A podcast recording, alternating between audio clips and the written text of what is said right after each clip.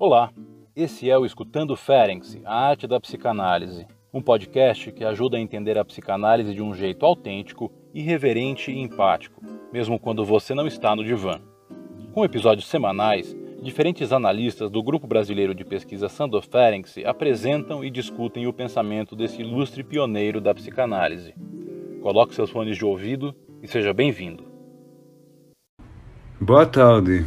Meu nome é Daniel Deluia, eu sou membro pleno do Grupo Brasileiro de Pesquisas Sandor Ferenczi e membro efetivo com funções didáticas da Sociedade Brasileira de Psicanálise São Paulo. Hoje centramos nas notas póstumas de Ferenczi sobre o traumatismo e seu tratamento. Grande parte das notas póstumas datam-se de agosto de 1930 a dezembro de 1932 se referem de um lado ao traumatismo e de outro à técnica de alcançá-los e dissolvê-los na análise. O artigo póstumo de 1934 sobre o traumatismo é talvez a organização mais consistente desses fragmentos em três partes e refletem passagens notórias do seu diário clínico. Importante ressaltar que, enquanto a técnica ativa dos anos 20 buscava lidar com a fome de amor expressa pela exacerbação da introjeção, que se deve à falta de amor do entorno ou sua amputação precoce, onde o paciente recorre ao gozo masturbatório, lançando mão de referências autoeróticas para se evadir da frustração e do complexo de castração, a técnica de relaxamento tem como propósito atingir os estados mais precoces da autoconservação e da autopreservação, onde a necessidade do respaldo do entorno e o reconhecimento do sujeito pelo adulto é abalada, seja pela indiferença e abandono, seja pela intrusão e invasão em funções das carências sexuais inconscientes do adulto de então. O que acaba sendo atingido é o substrato mais básico do sentimento de si, da identidade do ser, que o faz recorrer a meios de defesa, entre os quais a divisão precoce de si, defesas bastante deletérias e destrutivas que desembocam em um colapso e num desmantelamento de si, e de outro lado, há uma compulsão de repetição que almeja a autocura pela realização alucinatória, entre outros modos que procuram a reconciliação com o meio deficitário de origem. Esses ensaios de Ferenczi adquiriram alguns desdobramentos importantes nas obras de Feder, Balin, Winnicott e de Musin. Ferenczi, porém, utiliza conceitos de Freud e de Grodek acerca do trauma e da origem do afeto, assim como retoma e amplia o método da associação livre e da escuta em suas noções da técnica de relaxamento, aguçando a escuta e a postura do analista em seu trabalho contra-transferencial com os pacientes, elevando a regressão no enquadro analítico às suas últimas consequências. A questão que nos intriga, diz Ferenczi, é como se dá de ponto de vista econômico e dinâmico, a autodestruição no traumatismo. A vida amorosa do recém-nascido, afirma ele, inicia-se totalmente sob o modo de passividade completa, com o pressuposto de que o entorno será disposto a ser devorado pelas necessidades vitais e libidinais do bebê. Porém, quando o ambiente não se deixa devorar e, portanto, sua agressividade solicita no bebê a saída do seu estado de gozo nirvânico de repouso e a evocação de meios de defesa egoístas em função do enorme desprazer causado, a surpresa repentina, o choque e a comoção acabam esgotando os meios de defesa e a própria libido no bebê se inverte contra si próprio com a mesma veemência que foi utilizada para defendê-lo inicialmente. Enxergamos nessa inversão uma identificação vitoriosa com o adversário, onde nesse gênero de autodestruição readquire-se o prazer por meio de uma submissão masoquista. É como se o gozo egoísta do estado de repouso uma vez tornado insustentável, busca uma outra forma de repouso, virando bruscamente em um prazer de autossacrifício, que se pode chamar de prazer altruísta, pelo qual a criança se identifica fantasmaticamente com o destruidor. Assim, ela se autodevora, se autoengolfa, afirma Ferenczi. Assiste-se aqui a uma entrega voluptuosa ao sacrifício, como se ambos, o repouso egoísta e altruísta, figurassem duas formas de um princípio geral de repouso superior, abraçando ambos. A pulsão de repouso seria, portanto, o instinto principal aos quais são submetidas as pulsões de vida e as de morte, afirma Ferenczi, mantendo-se fiel aqui, nessa elucidação clínica, à concepção de Freud acerca do problema econômico do masoquismo. Entretanto, quero chamar a atenção ao uso da palavra adversário. Ao invés da polaridade agressor-vítima, o adversário aponta aqui a carência no adulto que falha em sua generosidade em se deixar devorar e por isso compete pelas mesmas necessidades da criança dos quais ele foi privado em sua própria infância. Sigamos com o texto. O prazer de autodestruição, no entanto, não alcança completamente seus fins. A fúria do entorno se esgota e a parte não destruída do eu se engaja em reconstruir, a partir de fragmentos preservados, uma nova personalidade, porém que porta em si traços da luta da qual ele saiu vitoriosa, mas com perdas pesadas. Tal adaptação às circunstâncias encerra um processo de destruição cujo curso é, portanto, interrompido. Em certos casos de fragmentação e atomização que se seguem ao choque, o prazer desfeito acaba se reerguendo por uma a. Admiração pela grandeza e força do adversário, uma estima e um reconhecimento dele sob o modo objetivo que pode se chamar de prazer estético. B. Satisfação com a própria inteligência e sagacidade em comparação com a brutalidade e a estupidez do adversário. A força brutal dá a impressão do absurdo, da loucura e, portanto, do cômico. Surge então, ao cabo da autodestruição, um riso irrepreensível na criança quanto ao valor insensato dessa luta, que deveria ser poupada a ambos. C Há o reconhecimento nessa ingênua brutalidade do adulto de algo que aponta para a superioridade da feminilidade e da maternidade. Ferenczi destaca aqui uma nova comunhão de má sorte do lado do adulto e da criança, ambas vítimas da mãe, lembrando Winnicott, onde a falha de preocupação materna primária desemboca no medo da grande mulher, lasciva dentro da mãe.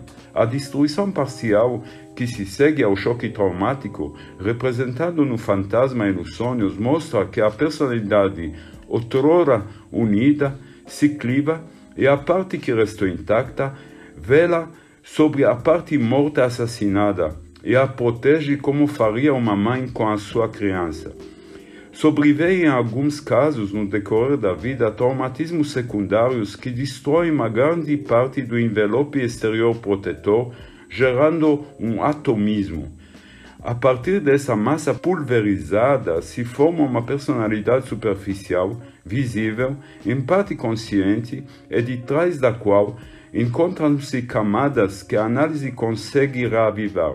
Antes de adentrar aspectos desse curso da análise, lembramos que a atomização serve para a dispersão da dor e a evacuação da mesma, e cada parte acaba tendo vida própria, à espera de reunião com as outras, para recuperar o eu e a paz originária junto ao meio. A análise deve seguir as coordenadas proporcionadas pelo trabalho do sonho, onde os restos diurnos, os restos da vida, figuram e se remontam aos elementos de comoção e de choque para serem ligados, reunidos a serviço de uma satisfação, a uma realização alucinatória que substitui a falta do trabalho do objeto, do adulto, para restaurar o gozo do repouso do sono. Entretanto, como aponta Freud, o que é ouvido serve de matéria para a fantasia, o que foi visto serve para a confecção do sonho, mas é apenas aquilo que foi experimentado que se inscreveu no corpo, no afeto, no vivido junto ao outro, que é gerador do traumatismo na criança. É o lugar que cabe ao analista que contato e ternura propicia em sua presença silenciosa e amigável a transe no paciente, reeditando o trauma para sua dissolução e a restauração da união das partes do eu dilacerado. Para atingir isso, é preciso adentrar o estado de transe, que Ferenczi assinala ser indistinto do transe alucinatório na histeria. Desde o caso Caicili de 1895 até o fim da obra, Freud sustentava a origem do afeto da linguagem simbólica nos ataques histéricos de conversão, traumáticos, portanto, cujos moldes remontam às origens filogenéticas do apelo da cria humana ao meio adulto, situando-os nas expressões das emoções descobertas por Darwin. E essas camadas na ontogenia da história infantil do sujeito que a técnica de relaxamento procura alcançar pela neocatarse, para despertar a inscrição traumática e permitir sua simbolização. Normalmente, os sonhos manifestam-se em duas etapas. Na primeira, o paciente parece acordar do estado comatoso, tomado de angústia e de dor corporais como se esmagado, além da sensação de partição do cérebro, etc. Essa parte repete o próprio evento traumático, mas ao voltar a dormir, ele produz imagens que evidenciam o esforço de cura pela realização alucinatória. O primeiro sonho é a repetição pura do traumatismo. O segundo é a tentativa de atingir sozinho a solução de uma forma ou de outra, com a ajuda de atenuações e distorções sob uma forma falsificada, e assim pode permitir admitir na consciência o traumatismo. A condição anterior de uma tal falsificação parece ser aquilo que chamamos de clivagem narcísica, ou seja, a criação de um lugar de censura com uma parte clivada do eu que avalia, por assim dizer, enquanto inteligência pura, como estar onisciente com a cabeça de Janus, a compreensão do dano, assim como a parte dela que a pessoa pode suportar, deixando aceder a percepção na forma e no conteúdo o que é suportável no sonho, tornando-os belos, se necessário, para fins de realização do desejo. Exemplo clínico. Uma paciente que o pai confidenciava antigamente e mesmo na vida adulta declarações de amor, traz durante meses um material indicando a existência de traumatismo sexual infantil datado de seus 5 anos de idade e que, apesar de inúmeras repetições fantasmáticas e mesmo em estado de transe, não podem ser rememorados, nem obter convicção qualquer.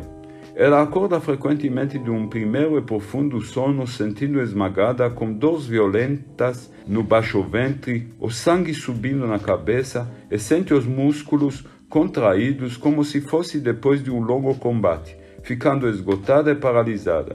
No segundo sonho, ela se encontra perseguida por animais selvagens, abatida e atacada por ladrões, etc., e alguns pequenos traços apontam o perseguidor como sendo o pai da infância que aparece enormemente alto. Ferenczi considera o primeiro sonho como repetição traumática nervosa e o segundo sonho como domínio parcial do trauma sem ajuda exterior por meio de uma clivagem narcísica. Um outro sonho tem o seguinte conteúdo: uma pequena carruagem é puxada por uma longa fileira de cavalos sobre um pico de uma montanha, como se fosse uma brincadeira. Um precipício se estende à direita e à esquerda e os cavalos cavalgam em certo ritmo. Não há nenhuma relação entre o vigor dos cavalos e a facilidade infantil de se mover. Grande sentimento de prazer. Mas brusca mudança de cena. Uma jovem menina é deitada no fundo de um barco, quase morta, muito pálida, branca, e um homem gigante se curva sobre ela, esmagando seu rosto. No barco atrás há um outro homem que ela conhece pessoalmente e a menina tem vergonha desta testemunha. O barco é cercado de picos montanhosos extremamente altos e abruptos de forma que não se pode enxergar nada além deles, senão um avião que voa acima em uma distância desmesurada. O primeiro fragmento nós o conhecemos em que a paciente monta sobre o corpo do pai, remonta sobre ele e desliza sobre o seu corpo em toda sorte de explorações à procura de partes escondidas, enquanto os dois se divertem muito com isso. A cena do lago profundo reproduz o espetáculo do pai, não podendo se conter em sua carência sexual, e ela, com a ideia vergonhosa do que o mundo dirá quando souber disso tudo, e o sentimento de estar morta e desamparada. O inconsciente torna esses eventos inacessíveis e apenas Deus ou o piloto do avião a grande distância, isto é, desconectados emocionalmente, pode espiar e saber o que se passa. Isso é o mecanismo de projeção que resulta da clivagem narcísica deslocando os eventos sobre a menina. A tarefa terapêutica da análise dos sonhos é estabelecer um acesso direto das impressões sensíveis com auxílio de um estado de transe profundo que regride, por assim dizer, e faz reviver na análise os eventos traumáticos. A análise habitual do sonho em vigília sucede uma segunda análise em estado de transe. Aqui é preciso se esforçar em manter um contato com o paciente que requer muito tato por parte do analista. Se não correspondermos perfeitamente àquilo que o paciente espera, ele acorda esbravejando ou ele nos ensina o que devemos fazer e dizer. Nesse caso, o médico deve renunciar à sua autoridade daquele que sabe melhor das coisas. Nesta análise em transe, é preciso utilizar as imagens isoladas do sonho para penetrar através delas a dimensão das profundidades da realidade traumática. Nota-se que a vergonha aqui, diante de um testemunho, constitui uma espécie de identificação com a exposição do pai e sua culpa inconsciente, o que é remediado pela cisão de alguém que espia e pode vir eventualmente de longe para oferecer socorro, suplantado a incapacidade do adulto. Durante a análise, os pacientes estão por vezes sendo levados pela emoção. Estados de dores violentas, de natureza psíquica e corporal e até de delírio e comatose, de perda da consciência mais ou menos profundos, misturam-se ao trabalho associativo e de construção puramente intelectual. Incitamos o paciente nesse estado a fornecer explicações das diferentes perturbações afetivas e sensoriais. A compreensão adquirida assim traz um tipo de satisfação que é ao mesmo tempo afetiva e intelectual e que merece ser chamada de convicção. No entanto, essa satisfação não dura muito, por vezes apenas algumas horas. Logo, a próxima noite traz de novo, sobre a forma de pesadelo, um tipo de repetição deformada do traumatismo, ausente de sentimento de compreensão, e mais uma vez a convicção voou ela se desfaz continuamente e o paciente oscila, como antes, entre o sintoma no qual ressente o desprazer, sem nada compreender, e a reconstrução no estado de vigília durante o qual entende tudo, mas sem sentir nada ou apenas poucas coisas. Uma mudança mais profunda dessa alternância, que se torna entediante automática, é trazida pela necessidade de impor limites ao relaxamento. É assim, precisamente, que dedicamos um alto grau de atenção que o menor refúgio do mesmo se torna extraordinariamente doloroso. O paciente sente que recebeu um golpe na cabeça, reproduz os altos graus da comoção psíquica e da resistência, sente-se traído, entretanto inibido em sua agressividade, desembocando em um estado de quase paralisia que ele ressente como estando morrendo ou que já está morto. Se conseguimos então relacionar esse estado com os eventos traumáticos da infância, ocorre que o paciente capta o momento daquele tempo onde saber e sentir trouxeram, por intermédio dos sintomas, a raiva e a impotência, a uma autodestruição, a uma rachadura dos conteúdos psíquicos em um sentido inconsciente e é um saber sem nada sentir, portanto, daquele mesmo processo postulado por Freud como recalcamento. Nossas análises almejam e podem remontar os processos de recalcamento. Tudo isso implica abandono do presente e imersão num passado traumático. O único ponto entre o mundo real e o paciente em transe é a presença do analista, que, ao invés de uma simples repetição gesticular e emotiva, empurra o paciente, mergulhando-o no afeto, a um trabalho intelectual e o estimula infatigavelmente através de perguntas. Um fato surpreendente de valor geral é que durante o processo de autocisão ocorre a busca transformação da relação do objeto que se torna impossível, dando vez a uma restauração narcísica. O homem que Deus abandonou escapa à realidade e cria para si um outro mundo, no qual, livre do pesadelo terrestre, ele consegue alcançar tudo o que quer. Se até então ele estava privado de amor, submetido e controlado, ele destaca um fragmento de si mesmo que, sob a forma de uma pessoa dispensadora de cuidados, que o assegura e que o ama, frequentemente maternal, tem pena da parte restante, aquela atormentada da pessoa que toma então em seu cargo decide por ela, e tudo isso com a sagacidade extrema e uma inteligência penetrante. Ela é a inteligência e mesmo a bondade, um anjo guardião. Esse anjo enxerga do exterior a criança que sofre ou que foi assassinada, portanto, ela desliza da pessoa em um processo de desmontagem e percorre o mundo todo para encontrar ajuda. Imagina coisas para a criança que nada pode salvar. Mas quando surge um novo traumatismo mais forte, o santo patrão deve admitir sua própria impotência e seus enganos bem intencionados à criança.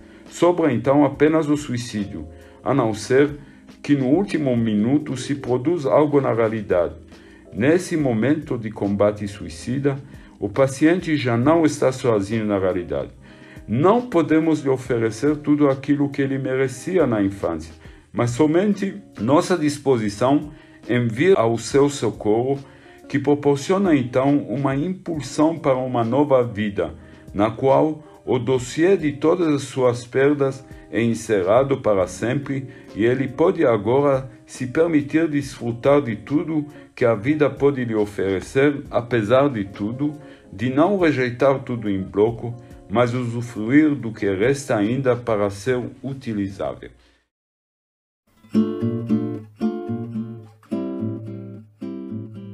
Esse foi o Escutando Ferenczi, a arte da psicanálise, podcast organizado pelo Grupo Brasileiro de Pesquisa Sandor Ferenczi. Os episódios do Escutando Ferenczi são publicados toda sexta-feira. E para quem quiser saber mais sobre o nosso grupo e atividades, estamos também no YouTube e no Instagram. Até a próxima semana!